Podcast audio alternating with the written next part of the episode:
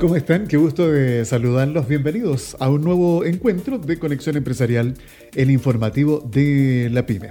Esperando que cada uno de ustedes se encuentre estupendamente bien, nosotros acá con el ánimo de siempre junto a nuestro equipo de trabajo, con Daniel Aranda López a cargo de la dirección y edición de nuestro programa. La voz de continuidad es de Lino Suárez, el diseño gráfico está a cargo de Catherine Aranda. Y en la conducción y producción de nuestro programa, quien les habla, Alfredo Campuzano. Para comenzar el programa de hoy, quiero compartir con ustedes una verdadera radiografía.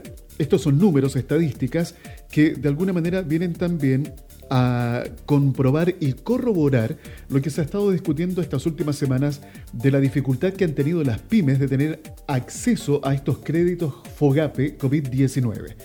Este es el segundo informe del observatorio del crédito FOGAPE COVID-19. Escuchen bien, respuestas de los bancos.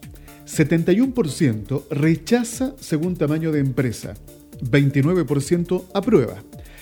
Los sectores que más solicitudes han presentado. Servicios, 71% rechazadas, 29% aprobadas. Del comercio, 68% rechazadas, 32% aprobadas. Y en manufacturas, 61% rechazadas, 39% aprobadas. Ahora, las razones por las que no se otorga el crédito. 48% no recibe ninguna respuesta del banco. 22% no cumple con los requisitos exigidos. 15% está en DICOM, insolvencia u otras deudas. 11% falta de información. 4% el monto ofrecido es insuficiente. Y el tiempo de respuesta de los bancos. 43%, 20 días o más. 32% menos de 10 días. 25% entre 10 a 19 días. La fuente de toda esta información la entrega Convergencia Nacional de Pymes y Cooperativas de Chile, Defensa Deudores y Universidad de Playa Ancha. Saquen ustedes sus propias conclusiones. Hoy día, en Conexión Empresarial, el informativo de la PyME, voy a conversar con María Jesús García Huidobro, gerenta de marketing de laborum.com, para introducirnos en la conversación. Esta crisis sanitaria nos ha afectado en diferentes ámbitos de nuestra vida y uno de ellos, sin lugar a dudas, es el laboral. Sin ir más lejos, el pasado 30 de junio, el INE, Instituto Nacional de Estadísticas, hizo público las cifras de desempleo del trimestre móvil que comprende los meses de marzo, abril y mayo, que refleja una desocupación de 11,2%. El desempleo llega a su mayor nivel en 16 años histórico y el COVID-19 destruye 1,5 millones de puestos de trabajo. Esto ha llevado a miles de personas a tener que buscar otras fuentes de ingresos. Esto ha significado un aumento de la demanda de puestos de trabajo ante una oferta menor que presenta hoy el mercado. María Jesús, gusto en saludarte, gracias por recibir nuestra invitación. Cuéntanos por favor cómo tener mejores opciones al momento de postular a una oferta laboral. Hola, muchas gracias por la invitación. Respecto a la primera pregunta, efectivamente sabemos que estamos viviendo un eh, momento muy difícil en términos laborales. Lo que sí, igual eh, quiero darle la tranquilidad a la gente que todavía quedan muchos puestos de trabajo disponibles. Entonces, eh, puede que efectivamente cueste un poco más de lo normal, pero todavía hay bastantes opciones para que tengan tranquilidad al respecto. ¿Cómo podemos mejorar nuestras opciones al momento de postular a una oferta laboral? En primer lugar, algo que es muy simple, pero que muchas veces se nos olvida hacer, es que cuando vamos a postular un puesto de trabajo, siempre tenemos que actualizar nuestro currículum y nuestros datos de contacto antes de enviarlo. ¿ya? Em, a, veces podemos mandar nuestro currículum y no actualizamos nuestra, última experiencia laboral y eso significa que eh, la persona, el reclutador que lo va a leer, no va a saber en qué estuvimos los últimos años o el último periodo de tiempo. Lo mismo también con los datos de contacto. ¿ya? Eh, también es muy importante y es recomendable que eh, las personas que estén buscando trabajo puedan eh, crearse perfiles y, e ingresar su currículum en las plataformas de trabajo como las de Laborum y otras que existen, ya que eh, más del 85% de la oferta de empleo la podemos encontrar a través de, de estos canales y la postulación se hace mucho más fácil, al igual que la vinculación con las empresas. Em, en tercer lugar, también es muy importante para quienes en este momento estén sin trabajo aprovechar el tiempo que puedan tener disponible para capacitarse. Em, existen actualmente muchísimos cursos en Internet, muchos que están dictados por CENSE eh, o por eh, universidades, que son de forma gratuita, cursos cortos, que nos pueden ir ayudando a complementar nuestro perfil laboral eh, con nuevas habilidades que actualmente puedan ser necesarias para los cargos a los cuales estamos postulando.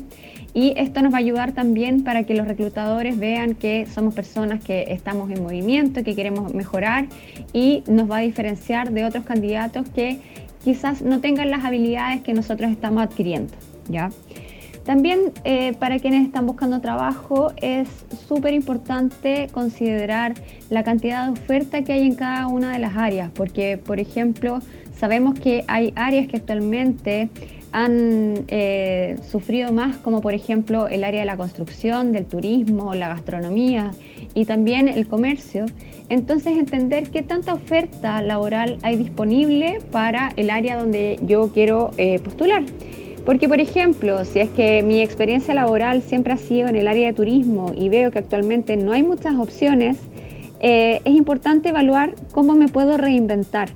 Eh, cómo puedo, por ejemplo, con las habilidades que yo tengo, que quizás si trabajaba en turismo, atendiendo público y manejo un segundo idioma y tengo algo de experiencia en ventas, eh, con esa misma experiencia y esas mismas habilidades puedo buscar trabajo en otra área por ejemplo, en, atención al cliente en una empresa de servicios y si manejo un segundo idioma puedo optar hasta una empresa que sea multinacional. Entonces, buscar eh, dónde mis habilidades podrían ser útiles y podrían ser requeridas si es que eh, el área donde normalmente yo trabajo en estos momentos no tiene la suficiente oferta laboral como para poder optar a un trabajo a corto plazo. Bien, aquí María Jesús nos entrega una buena noticia. Para aquellos que están buscando una plaza laboral, hay ofertas que pueden encontrar en los diferentes portales. Y además recuerden seguir los consejos que nos entregó sobre cómo preparar mejor el currículum al momento de postular a esa oferta laboral. Estamos conversando con María Jesús García Guidobro de laborum.com aquí en Conexión Empresarial, el informativo de la PyME. La situación de las mujeres en tiempos de pandemia, quiero leer parte de la columna escrita por Karina Delfino, que dice lo siguiente, las mujeres han estado históricamente en una situación de desigualdad, lo cual se ha traducido en diferentes ámbitos de la vida cotidiana, en el sistema laboral, educacional, salud, entre otros. En el ámbito laboral, se expresa en la precarización de sus empleos, muchos de ellos se encuentran en la informalidad y son mal remunerados, sin contratos de trabajo, sin pagos de la seguridad social y sin seguro de cesantía, entre otras dimensiones. Para el caso de Chile, el trabajo informal es del 30,4%, sin embargo, si se observa según género, 26,3% son hombres y 31% mujeres. Esto demuestra que la mayor parte del trabajo informal es femenino. Por otra parte, en nuestro país, la brecha salarial en función de género sigue siendo alta, alcanzando valores por sobre el 20%. En estos tiempos de crisis sanitaria, al postular a una misma oferta laboral un hombre y una mujer, se sigue presentando la brecha salarial. ¿Cuáles son los principales factores que influyen en esta situación, María Jesús? En el caso de las mujeres, efectivamente, históricamente eh, se nos ha hecho más difícil poder insertarnos en el mundo laboral eh, y esto en los últimos años se ha trabajado fuertemente para poder aumentar la participación laboral de las mujeres, que es alrededor de 20 puntos más bajo que la de los hombres. Eh, también para poder disminuir las brechas salariales.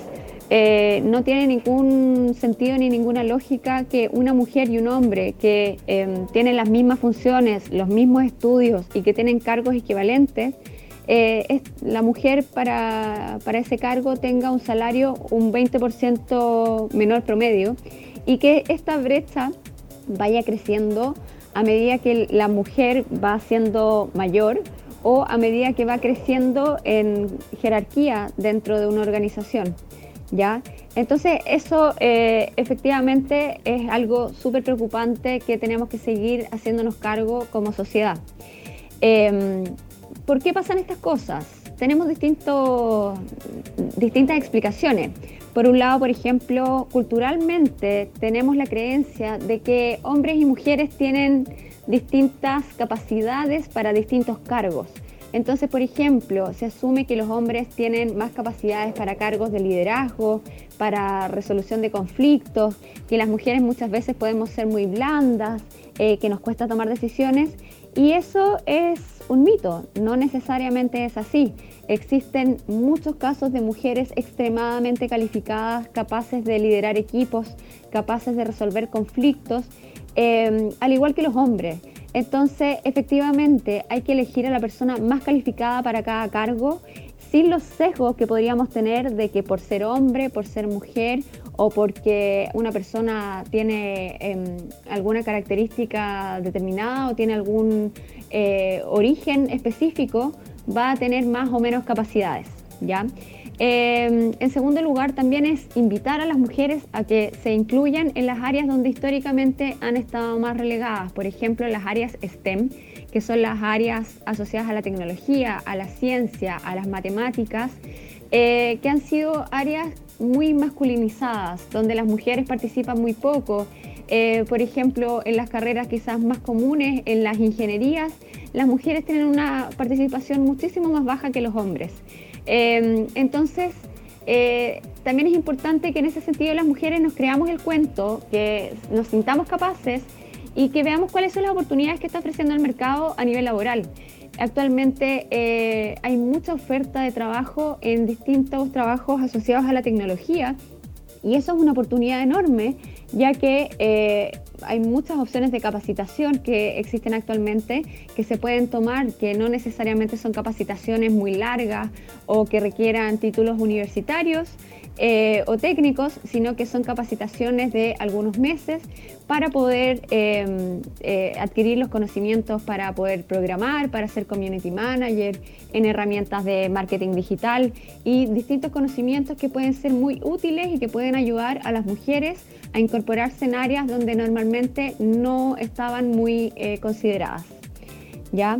Y bueno, y también dentro de los fenómenos culturales siempre se ha creído que las mujeres, eh, por su rol maternal y por eh, tener más asociado las labores de cuidado de, niños, de ancianos, de personas enfermas, eh, son más caras y son más complicadas para trabajar.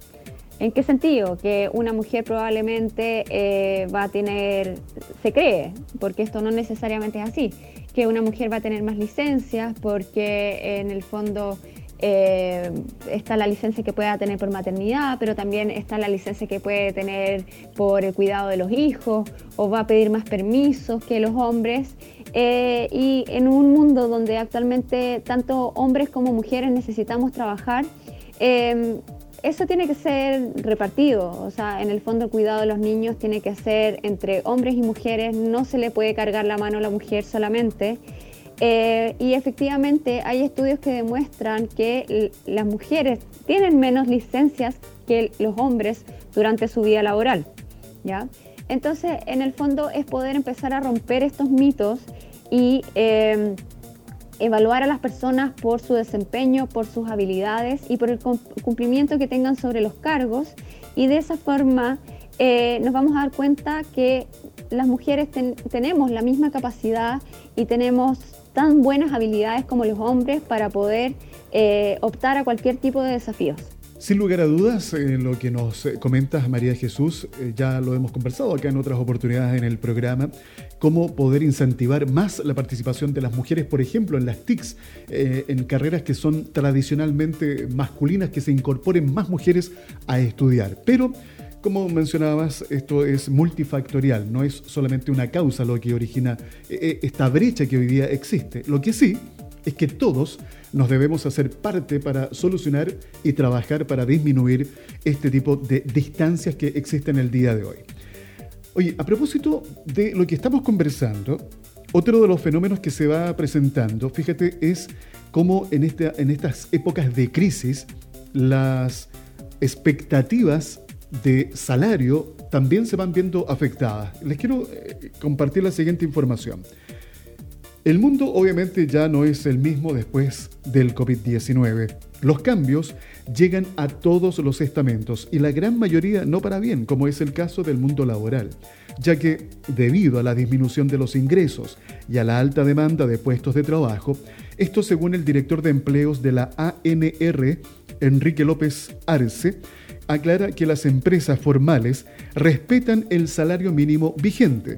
Sin embargo, hizo notar que para las nuevas vacancias ya se realizó la reducción del 20%. Esto está sucediendo en Paraguay. Me gustaría saber, María Jesús, en nuestro país, ¿cuál es la realidad que se está viviendo en torno a este tema? La situación laboral que está viviendo nuestro país, y bueno, efectivamente vemos que no solamente eh, nuestro país, sino que ha afectado al mundo entero, Em, es bastante crítica, efectivamente los niveles de desempleo que tenemos son históricos, no los habíamos visto en muchísimos años, em, entendiendo que todavía podrían llegar a ser un poco más eh, altos de lo que tenemos actualmente, que según las últimas cifras del INE del último trimestre móvil eh, que llega hasta el mes de mayo, eh, son de un 11,2% de desempleo Em, sabemos que la oferta laboral ha disminuido y que obviamente la cantidad de personas buscando empleo ha aumentado. Hay que entender que obviamente esta crisis no solo afecta a las personas, sino también ha afectado a las empresas, que muchas de ellas lamentablemente han tenido que cerrar, otras han tenido que congelar sus operaciones. Eh, y esto obviamente significa que eh, muchas empresas ya no tienen la capacidad de pagar los mismos salarios que quizás se pagaba para un cargo hace un año. ¿ya? Entonces, eso significa que efectivamente, si queremos buscar un trabajo, vamos a tener que tener un poco más de flexibilidad en términos salariales, en cuanto vamos a pedir eh, como sueldo. Y también hay que considerar que muchas empresas están tratando de eh, buscar personas con un poco más de flexibilidad, más capacidad de tomar distintos roles dentro de una organización eh, porque las estructuras están siendo más reducidas, ¿ya?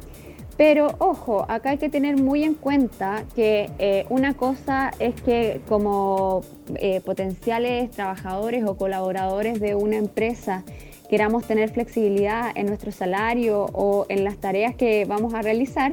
Y lo otro es que la empresa nos quiera pedir cosas que rayen en el margen de la legalidad o en la precarización, que en el fondo eso no se puede permitir.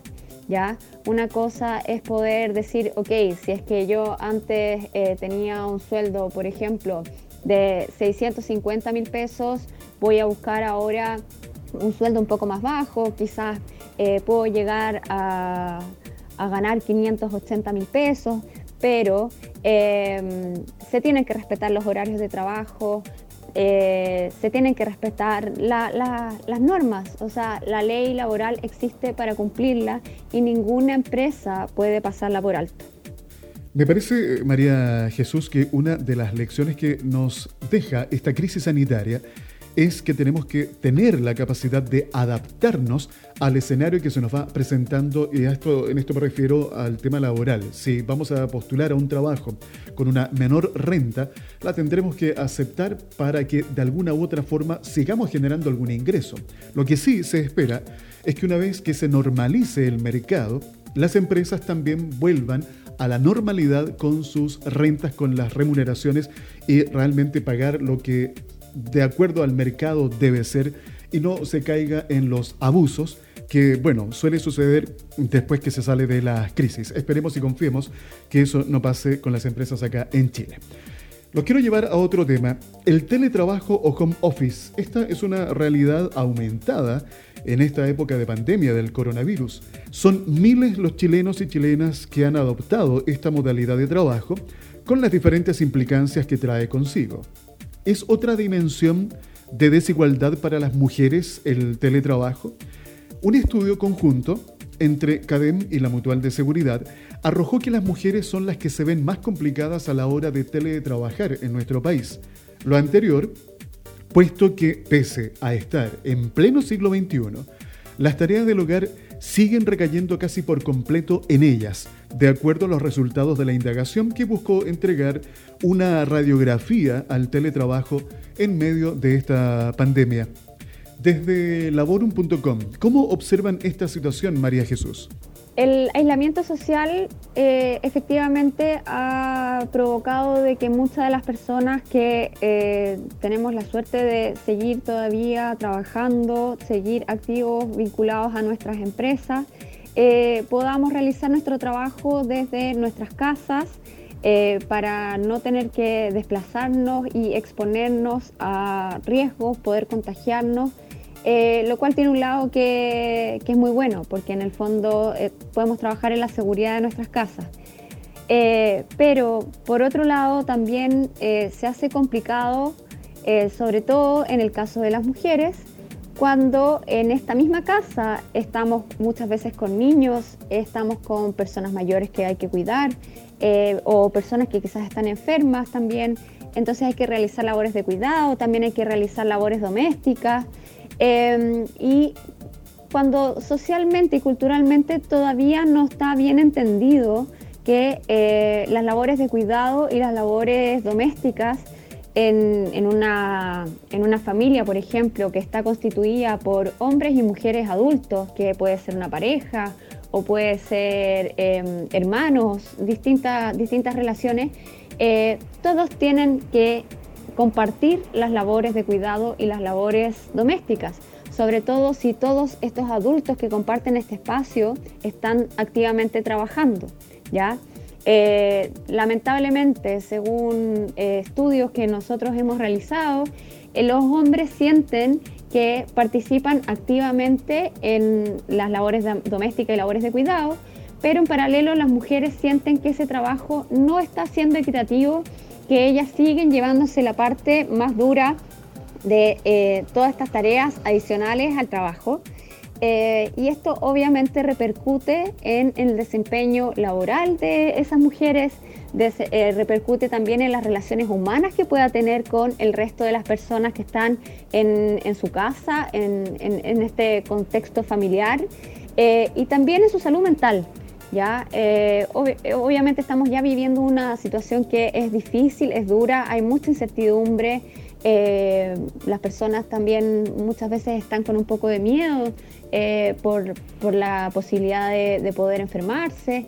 Entonces, es muy importante que las labores puedan ser distribuidas de forma equitativa y que también los empleadores y las empresas sean más empáticos con sus colaboradores con las mujeres en este caso sobre todo, para poder entender la realidad que está viviendo cada persona y poder darle un poco más de flexibilidad en, horarios, por ejemplo, si es que sabemos que eh, una mujer está sola en su casa y tiene que cuidar a niños pequeños, quizás darle un tiempo de almuerzo más largo para que pueda preparar y darle almuerzo a sus niños y después en la tarde pueda seguir o en la noche eh, con un poco más de tranquilidad seguir haciendo ciertas funciones que durante el día se le hizo más difícil cumplir. ¿Ya? Hay que entender que estamos viviendo un momento que es excepcional en temas laborales. Em, nadie estaba preparado para trabajar desde sus casas en estas condiciones, eh, que estamos todos tratando de hacer lo mejor posible pero tenemos que ir detectando cuáles son los problemas que van saliendo y apoyándonos entre todos, no solamente entre jefaturas, también entre pares, entre colegas, eh, para poder eh, salir adelante eh, como equipos de trabajo y como empresas. Hoy en Conexión Empresarial estamos conversando con María Jesús García Huidobro, gerente de marketing de Laborum.com.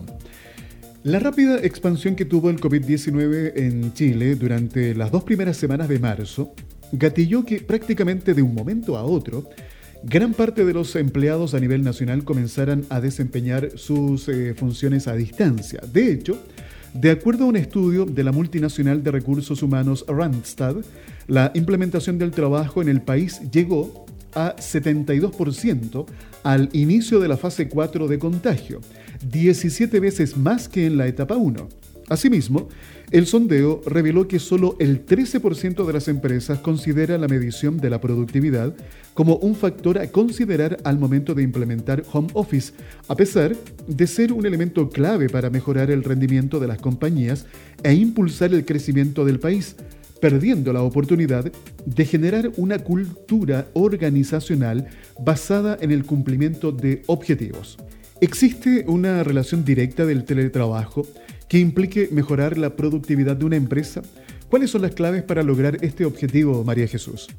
Cuando hablamos del teletrabajo eh, como una, forma de, trabajar, que en el fondo es una conversación que ya desde antes de la pandemia se venía teniendo y que eh, se hablaba de hacer ciertos proyectos de ley, que bueno, obviamente ya, ya salió uno asociado a la situación que estamos viviendo actualmente. Em, existían muchos estudios que decían que efectivamente con eh, teletrabajo y con flexibilidad laboral eh, se podía mejorar la productividad de las personas. ¿Por qué? Porque por un lado eh, podemos disminuir los traslados. Hay que considerar que en Chile y sobre todo en Santiago, el tiempo de traslado que una persona dedica normalmente para llegar al trabajo y para volver a su casa puede ser en promedio de dos a tres horas diarias, que es muchísimo tiempo. Eh, que obviamente eh, desgasta, cansa y quita tiempo para los espacios personales. Em, también eh, poder tener flexibilidad de poder elegir en qué momento trabajar y quizás poder destinar algunos tiempos en el horario del día para hacer trámites personales y poder complementar es una propuesta que suena extremadamente atractiva. ¿Ya? Para esto siempre se habla que el teletrabajo tiene que estar muy asociado a objetivos muy claros, conocidos por el empleador, conocidos por la persona que va a hacer teletrabajo y también a mediciones objetivas, ya los famosos KPIs, que podamos decir efectivamente qué es lo que requerimos de la persona que está haciendo teletrabajo, cuáles son los cumplimientos que debe tener y medirlo en base a eso, no en la cantidad de horas dedicadas al trabajo. Cuando hablamos de teletrabajo en pandemia, la situación efectivamente es distinta, porque eh, en muchos casos las personas dentro de sus hogares no tienen la, el espacio físico o los implementos necesarios para trabajar cómodamente, para trabajar de buena forma. Eh, y esto implica desde una silla cómoda para poder estar todo el día trabajando, conexión a internet, el computador eh, y también la tranquilidad de eh, un, espacio sin muchas interrupciones, porque como lo comentábamos anteriormente, actualmente el encierro no es solamente quienes estamos trabajando los que estamos encerrados, sino que también con niños, con personas mayores, con personas que pueden estar enfermas, con las mascotas. Eh, hay muchas funciones adicionales como las labores domésticas que hay que realizar, las tareas y ayudar a los niños con, eh, su educación. Entonces, eh, es difícil poder evaluar la efectividad del teletrabajo como una forma de trabajo, como se planteaba antes de la pandemia, en relación a la situación que estamos viviendo. Yo creo que efectivamente ha sido una muy buena solución dentro de las opciones que existían eh, para poder eh, llevar adelante las distintas tareas en estos momentos. Eh, pero ha tenido también un desgaste en la salud mental de las personas que ha sido importante em, y, eso ha hecho que no tengamos quizás todos la capacidad para concentrarnos, para poder rendir como normalmente rendiríamos en una oficina o quizás trabajando como teletrabajo, pero pudiendo salir, distraernos, eh, sin tener que estar cumpliendo tantas funciones en paralelo. Entonces, efectivamente, por más que eh, creo que es de las mejores opciones que podíamos tener en este minuto para muchos que estamos trabajando en esta modalidad, es importante, primero, que las empresas tengan una comunicación permanente con los trabajadores, con sus colaboradores, para ver qué necesitan para poder trabajar de buena forma. ¿ya? Es obligación de la empresa proveer a sus colaboradores con las herramientas, como por ejemplo un computador, ayudarlo a tener una conexión a Internet si no tienen. Hay casos de empresas que en verdad eh, esperamos que todas las empresas lo puedan hacer de esa forma, que incluso a sus trabajadores les han llevado a sus casas escritorios o sillas para que puedan trabajar más cómodamente. ¿ya? Eh, no hay que olvidar que la ley de teletrabajo dice que es responsabilidad del empleador eh, darle las herramientas necesarias al trabajador para que pueda cumplir con sus funciones, ¿ya? Entonces, eh, no hay que caer en este caso en la precarización y esperar que eh, cada persona desde su hogar va a tener que autogestionar sus recursos para poder cumplir con lo que se le está pidiendo. Y lo otro también, entender que para poder trabajar de esta forma y mejorar la relación dentro de las organizaciones, es bueno que no todas las conversaciones o todas las reuniones que se van a tener con los equipos de trabajo sean solo de trabajo, que es bueno poder compartir eh, experiencias de cómo se está sintiendo cada uno, qué es lo que está viviendo, que podamos apoyarnos desde temas tan simples como apoyar en las brechas tecnológicas que puedan tener algunos participantes del equipo, en otros casos acompañar a personas que quizás estén viviendo el encierro en soledad y que necesiten eh, más apoyo para poder conversar con otras personas, a quienes tengan cuidado de niños, poder darles un poco más de flexibilidad en los horarios para que puedan cumplir todos los roles eh, de forma simultánea, eh, sin caer en, cuadros de estrés profundos. Em, y en base a eso poder ir viendo cómo cada empresa va eh, fijando los objetivos para sus equipos y qué es lo que busca en esta situación em, para poder medirlos, ¿ya? Porque efectivamente para poder ver qué tan productivos somos necesitamos fijar estos objetivos y medirlos luego, porque si no queda dentro de la interpretación personal de cada persona.